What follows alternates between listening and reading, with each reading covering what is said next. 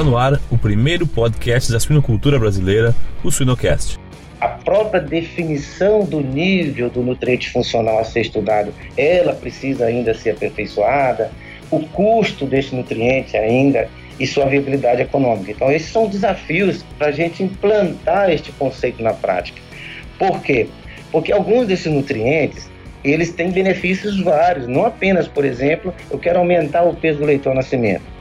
Mas ele pode não aumentar o peso do nascimento, mas ele pode reduzir o, o número de leitões nascidos pequenos, ou ainda melhorar a uniformidade da leitegada.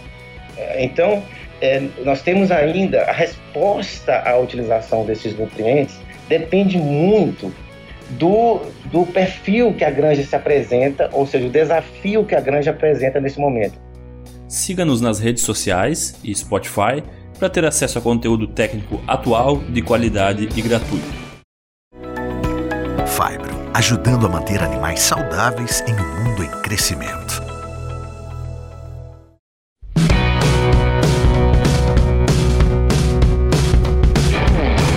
Olá pessoal, meu nome é Jamil Facim e o Sinocast de hoje chega através do apoio dos parceiros MSD Saúde Animal, Every Pig e Fibro, no episódio de hoje, para falar sobre nutrição funcional de matrizes suínas, temos a honra de receber o médico veterinário professor Marvio Abreu.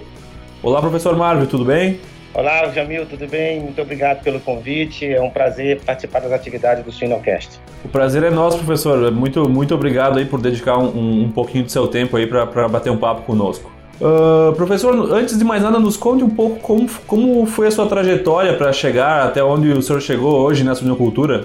Ah, tá ok. É, Jamil, eu sou médico veterinário formado na Universidade Federal de Viçosa e me tornei professor na Universidade Federal do Piauí, onde eu fui responsável por várias disciplinas relacionadas ao, à suinocultura, desde nutrição de suínos como também a produção de suínos. E depois fiz o concurso na Universidade Federal de Lavras, já com mestrado e doutorado em nutrição de monogástrico pela Universidade Federal de Viçosa e desde 2011 nós, nós somos professores do, do curso de zootecnia da Universidade Federal de Lavras, professor orientador do programa de mestrado acadêmico em zootecnia, mestrado e doutorado acadêmico em zootecnia, e somos também coordenador do mestrado profissional em ciência e tecnologia da produção animal. E na UFLA nós trabalhamos em parceria com alguns colegas né, e coordenamos juntos o Núcleo de Estudos em Sinocultura, que é um núcleo super interessante, que envolve os alunos nas diversas áreas de conhecimento da sinocultura, incluindo teoria e prática. É um, é um núcleo, inclusive, responsável pela organização do nosso simpósio mineiro de sinocultura. E nossa linha de pesquisa é exatamente é, nutrição funcional de matrizes suínas, onde nós coordenamos um grupo de 18 estudantes envolvendo graduação, mestrado e doutorado, onde eles acompanham nossas pesquisas nesta área. Que legal, professor, que legal. É, bastante bagagem acadêmica aí e com certeza um grupo que é bastante representativo na pesquisa de suínos do Brasil hoje. Muito obrigado.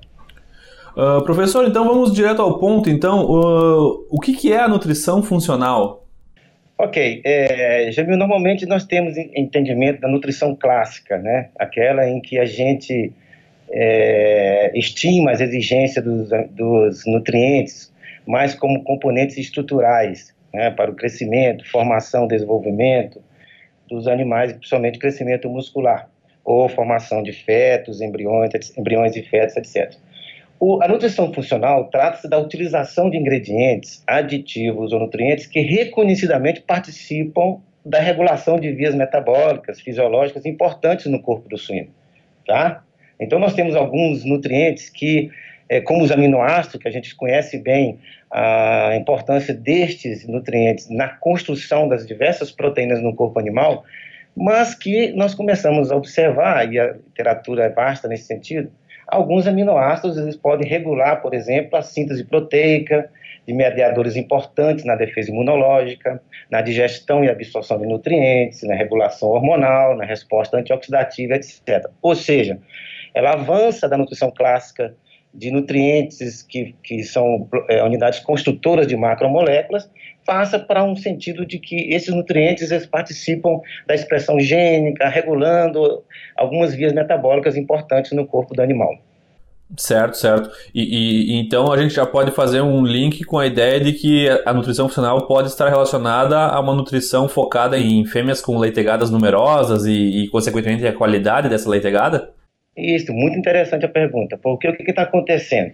O que está desencadeando, então, esta maior demanda metabólica, que, portanto, estes nutrientes são importantes e são imprescindíveis na regulação dessas vias metabólicas? A intensificação da produção, os animais são cada vez mais desafiados. A retirada dos, de antibióticos das dietas, o que exige, além da preocupação com a biosseguridade, mas exige, exige um, é, um auxílio no animal no sentido da sua defesa imunológica antioxidativa, por exemplo.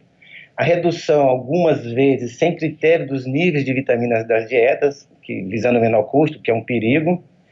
Uh, uma outra prática também a redução da proteína bruta das rações, que é uma prática interessante, já comprovada com benefícios para o animal, mas que precisa ser realizada com cuidado, porque você retira parte de aminoácidos que são importantes na regulação dessas vias metabólicas, e a alta produtividade das nossas matrizes suínas atuais, né, que estão com maior predisposição para o estresse oxidativo no final da gestação e na lactação. Quer dizer que, falando um pouco mais das nossas matrizes suínas, nós percebemos que limitações fisiológicas relacionadas à eficiência placentária e capacidade uterina têm elevado o número de leitões com baixo peso ao nascimento e, portanto, de baixa viabilidade. Por exemplo, a capacidade de irrigação sanguínea da placenta e útero, embora aumente ao longo da gestação, ela não faz na mesma proporção da elevação do número de embriões e fetos presentes. Isto limita a transferência de nutrientes, a capacidade de oxigenação e de retirada dos resíduos metabólicos dos conceptos. Ou seja, isto abre uma oportunidade de alguns nutrientes, como por exemplo a arginina, em aumentar essa capacidade de transferência de nutrientes neste, neste útero que está realmente com uma lotação bem expressiva devido à nossa à característica de hiperprolificidade que as nossas fêmeas atuais atingiram. Certo, certo. E, e, e, existem alguns obstáculos fisiológicos na matriz para a gente conseguir aplicar esse conceito de nutrição funcional? Sim, sim. Os obstáculos fisiológicos são, são é, muito relacionados à eficiência placentária e à capacidade uterina, embora nós já temos programas de melhoramento genético que estão considerando esses indicadores nos seus programas de seleção e melhoramento das fêmeas, e por isso é que a gente assiste o espetáculo do aumento do número de leitões nascidos, porque cada vez mais esses órgãos estão sendo trabalhados para suportar uma maior carga de, leitões, né? Mas mesmo assim, a transferência de nutrientes via circulação sanguínea e a capacidade uterina, que é, é traduzida pela quantos é, é, leitões ela consegue levar a termo até o parto, ela ainda é uma, um fator limitante para o quê? Principalmente para a uniformidade daquela leitegada da nascimento.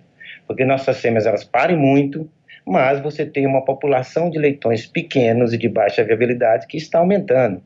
Isso imprime um perfil de leitegada desuniforme, o que não é interessante na, na sequência dos, dos, estágios de produção numa granja. Dificulta a formação de lotes, aumento de mortalidade, etc.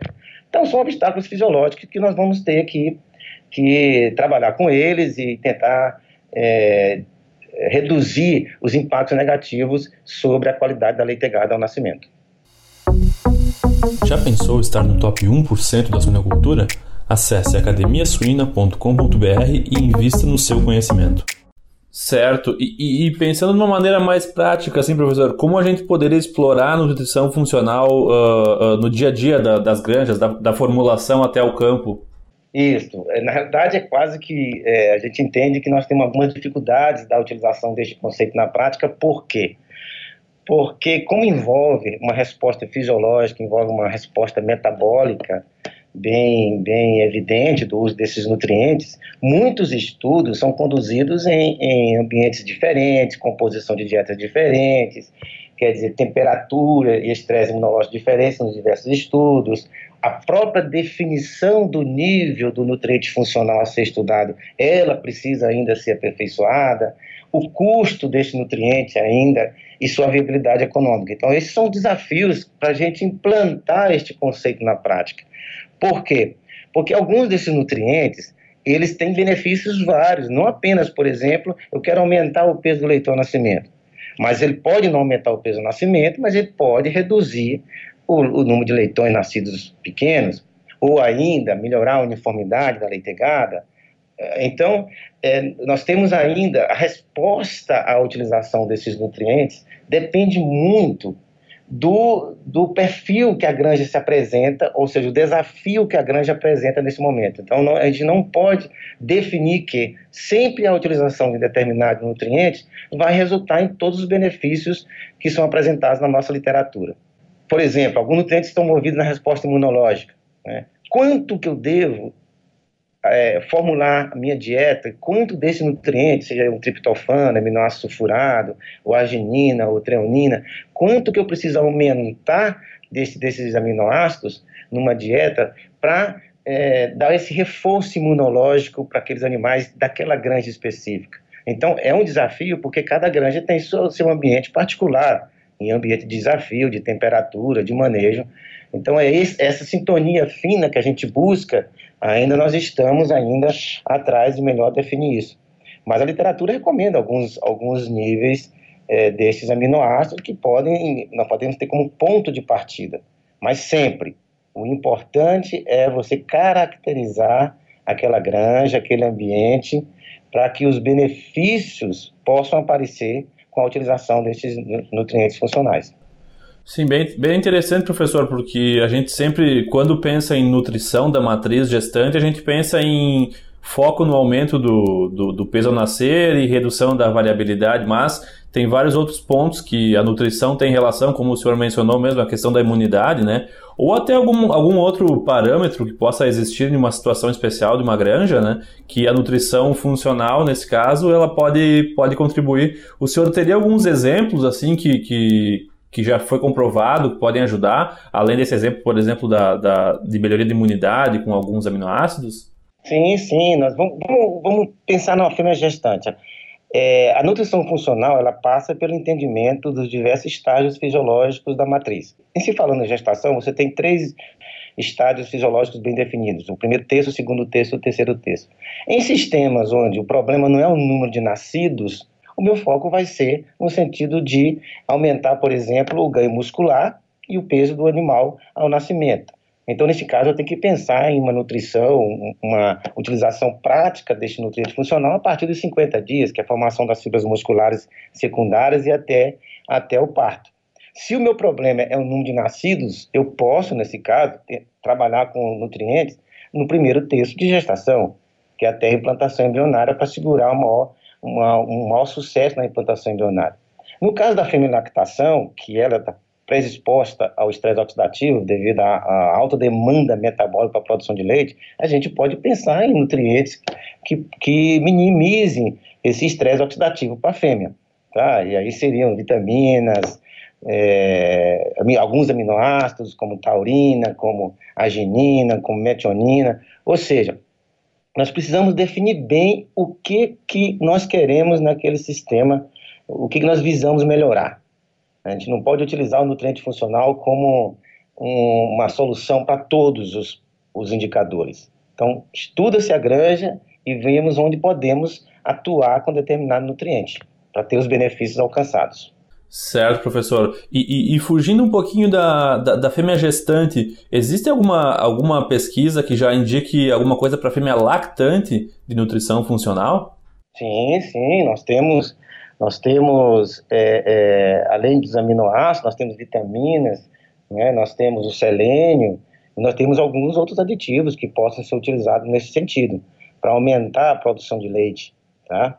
Isso a gente, é, é, quando a gente fala em, em, matriz suína, o desafio sempre é na funcionalidade do útero e na funcionalidade da glândula mamária. nós queremos que aquilo possa, esses dois sistemas o, possam desempenhar bem a sua função de nutrir, seja embriões e fetos, como nutrir o leitão que está ali ao pé da, da matriz.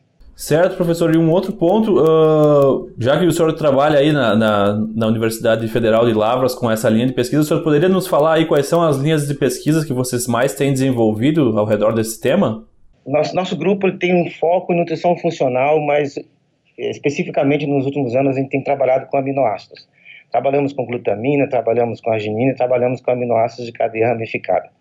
Tá? porque entendemos que esses aminoácidos ele tem, tem uma participação muito efetiva no sistema, no sistema fisiológico da fêmea. E temos obtido resultados interessantes, como, por exemplo, aumento do peso ao nascimento, como, por exemplo, a, é, quando a gente estratifica os leitões ao nascimento segundo o peso, nós vemos que a ginina e a glutamina já re, reduzem o número de leitões abaixo de 800 gramas, e nós temos resultados interessantes também na, na lactação, onde a fêmea não, não, não mobiliza tanto o corpo, que possa prejudicar o futuro reprodutivo dela, mas e, e, ao mesmo tempo propicia aumento do peso do leitão ou desmame. Então, nosso foco tem sido basicamente nesses aminoácidos e tem trazido resultados promissores. Certo, bem interessante, professor. E, e do ponto de vista uh, tecnológico, como que essas estratégias da nutrição funcional elas podem ser utilizadas uh, nesse ponto, professor? Isso, ok. Falando vamos falar de tecno... o aspecto tecnológico e econômico ao mesmo tempo, né? Em termos de aspecto tecnológico, nós temos à disposição no, no mercado, nós temos esses aminoácidos que podem ser utilizados, ou na forma on-top, né, top dressing, ou incorporado na própria ração. Tá? Isso tem que ter muito cuidado na formulação do balançamento dessas rações, para que ou nenhum outro fator limitante possa prejudicar a ação desse, desse aminoácido funcional. É, um outro aspecto é que, é, que nos questionam bastante é o aspecto econômico, né, que é interessante você estudar a viabilidade econômica do uso desse aminoácido. Historicamente, a gente tem observado que o custo desse, desse aminoácido em dólar ele vem reduzindo, o que amplia a possibilidade da sua utilização. Um grande desafio, Jamil, que nós temos é conseguir mostrar para o produtor através de cálculos, como esses, esses, nutrientes se justificam. Por quê? Porque o mesmo nutriente ele pode atuar de forma diferente ou trazer mais do que um benefício. Ou seja, você pode aumentar o peso do nascimento ao mesmo tempo reduzir a mortalidade na maternidade. Então, quando você consegue, dependendo do sistema, você consegue resultados é, mais do que um resultado positivo e você coloca isso na planilha de custos, e aí você tem que observar o preço histórico, o preço de oportunidade do aminoácido e o preço do quilo do sino vivo, a gente tem observado é, é, viabilidade econômica do uso desses aminoácidos. Mas tudo vai depender, evidentemente, do preço de oportunidade desse aminoácido, do ganho que se consegue na granja, porque nem toda granja tem o mesmo resultado, mesmo incremento no resultado, e depende do preço do quilo do suíno vivo para justificar essa utilização desse aminoácido. Mas no nosso grupo, por exemplo, ele tem uma planilha que ele, ele trabalha com a viabilidade econômica de arginina, se usar só na gestação, se usar só na lactação e se usar na gestação e lactação. E a gente simula é, a, o preço de oportunidade e quando utilizar esse aminoácido. Mas isso é, é, é exige um pouco mais de compreensão do, do, do gerente, do, dos produtores, para enxergarem esta, esses benefícios econômicos e não somente olharmos o preço de aquisição do aminoácido. Em busca de novas oportunidades no mercado da suinocultura, acesse swinehunters.com. Sim, excelente, professor. Não, acho que é importante esses tópicos porque nada mais é do que comprovar a ciência através de estudos, né, de dados, né? Não simplesmente uh, uh, ler a teoria e, e, acreditar que aquilo vai nos dar mais lucro ou vai aumentar o peso do leitão ou vai reduzir mortalidade, né? E sim provar com, com estudos e com análise estatística, né? É, exatamente. E uma coisa interessante que é um desafio para nós, eu acho que nós, nós vamos nos adaptar a isso, vai chegar esse momento dessa interação. Essa interação já existe, né? O, sanitarista com o nutricionista, mas o feedback do retorno das informações dessa parte sanitária, por exemplo, se eu quero participar, eu quero utilizar aminoácido, ou nutriente funcional para garantir uma melhor resposta imunológica, eu tenho que saber o perfil sanitário desse rebanho, é, não só dentro da granja, mas o, o diagnóstico, é, os relatórios que vêm do frigorífico, é? o índice de lesões que, que vem de lá para dizer, olha, realmente essa granja está tendo um desafio, aqui eu posso tentar trabalhar alguma coisa para minimizar os impactos desse desafio imunológico no, no, desempenho, na conversão alimentar desses animais. Cada vez mais preciso essa interação funcionar bem entre sanitarista e nutricionista. E, e evidentemente, que todo o staff da, da granja para nos dar esse feedback para a gente obter resultados satisfatórios. Interessante, interessante. É, do, do ponto de vista de, de creche terminação, por exemplo, com a pressão por, por retirada de antibióticos, acho que é uma, uma grande oportunidade para para se formular pensando em imunidade e, e, e, esses parâmetros, né, professor? Com certeza, Jamil. Certo. E, e, uma última, professor, que me surgiu uma dúvida agora. Uh, é possível a gente fazer, no caso de fêmeas em gestação, a gente fazer a segregação, por exemplo, no caso on-top, por exemplo, a suplementação com, da nutrição funcional, selecionando fêmeas que têm mais risco, entre aspas, de serem hiperprolíficas pelo histórico de produção? Sim, sim. Essa sua pergunta é muito interessante, que muitas vezes os produtores acham que é difícil conseguir fazer isso. Você tem todo o rebanho de uma granja, rebanho de matrizes, você tem que identificar qual é o plantel de matrizes que a gente chama de risco. Quais são aquelas matrizes que elas comprometem o sistema e jogam os números produtivos para baixo. Essas matrizes, são, elas, preferencialmente, elas devem estar no mesmo galpão, serem selecionadas e ficarem próximas, para que você possa maximizar o manejo desses animais, inclusive on top. Isso é muito interessante. Então, às vezes, esse tipo de trabalho não é feito e, e, se acha difícil você sair procurando as matrizes porque elas não são alojadas, por exemplo, no mesmo, mesmo galpão ou, no, ou lado a lado para facilitar o manejo da utilização dessa, desse recurso, dessa prática de nutrição funcional. Uma outra coisa que a gente tem que pensar também é a ordem de parto porque as matrizes de primeiro, de primeiro parto, elas são matrizes que estão em crescimento, ainda em formação do aparelho locomotor, tecido muscular, tecido adiposo, que são super importantes como reservas energéticas nutricionais para os próximos processos de, de lactação e gestação. Então, essas matrizes têm que olhar com certo carinho, né? E, e, e, nos preocuparmos com os níveis um pouco mais altos desses nutrientes, principalmente no texto final de gestação. Então, tudo isso a gente tem que olhar. A identificação de, do grupo de risco de, dentro do plantel matriz é, um, é uma tarefa muito importante para se obter resultados positivos. Isso é o primeiro caminho.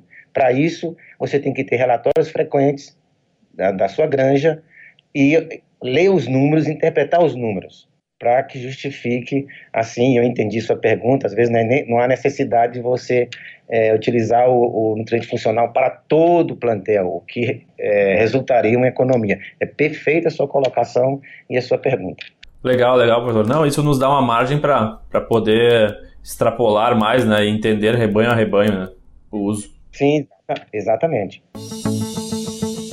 A suinocultura de precisão não é mais o futuro, é o presente. Everpig porque a saúde em tempo real do seu rebanho dita o sucesso de suas finanças. Acesse www.everypig.co/suinocast. Perfeito, professor. Uh, da parte técnica, acho que foi, foi muito bom aí o nosso bate-papo. A gente tem algumas perguntas aí relacionadas a, a, ao seu perfil. E a gente já inicia uh, perguntando assim: se, se tu tivesse que me recomendar dois livros de cabeceira, um relacionado à suinocultura e um não relacionado à suinocultura. Quais seriam? Ah, é difícil falar só de um livro na suinocultura, né? É. Nós temos vários, né? Eu trabalho muito com o livro de aminoácidos do, do Dr. Galvu. É, tem o Soy Nutrition, que é um livro interessante também. Nós temos livros nacionais muito interessantes também que a gente não pode esquecer que eles facilitam o entendimento de temas mais complexos, né? Tem os livros de nutrição monogástica lá de São Paulo, de São Paulo tem o próprio livro da BCS, que eu acho que é interessante o pessoal sempre consultar. E, e te digo que, assim, um outro livro que não seja técnico, eu gosto muito do livro Caminho do Meio, que é de Lou Marinoff, que ele, ele passa uma mensagem de como entender e tomar decisões é, na vida profissional, na vida particular. O Caminho do Meio, é interessante esse livro. Legal, professor, já, já tomei nota aqui. E um outro ponto, assim, para a gente finalizar, qual qual a característica que os profissionais da suinocultura moderno devem ter em seu currículo? Opa! Primeira coisa que eu acho é o entusiasmo pelo conhecimento. Isso é fundamental. O profissional ele tem que estar sempre ávido e aberto às novas experiências, aos novos conhecimentos. Ou seja, isso, esse entusiasmo, o, ele, ele vem associado a outras características interessantes, como criatividade, e, e é, interesse por pesquisa, interesse por leitura, tá? E outra característica que eu acho que é saber interpretar o que a granja ou o que é, os sistemas nos dizem. Essa visão crítica, ela tem, tem que acompanhar um, um, bom profissional que trabalha com sinocultura. E, e trabalha em equipe. Né? Tem que ter espírito de trabalho em equipe, de união, porque é uma soma de esforços que a gente visa sempre é, o resultado melhor para o pro produtor. Legal, muito bom, professor. Muito boas suas respostas.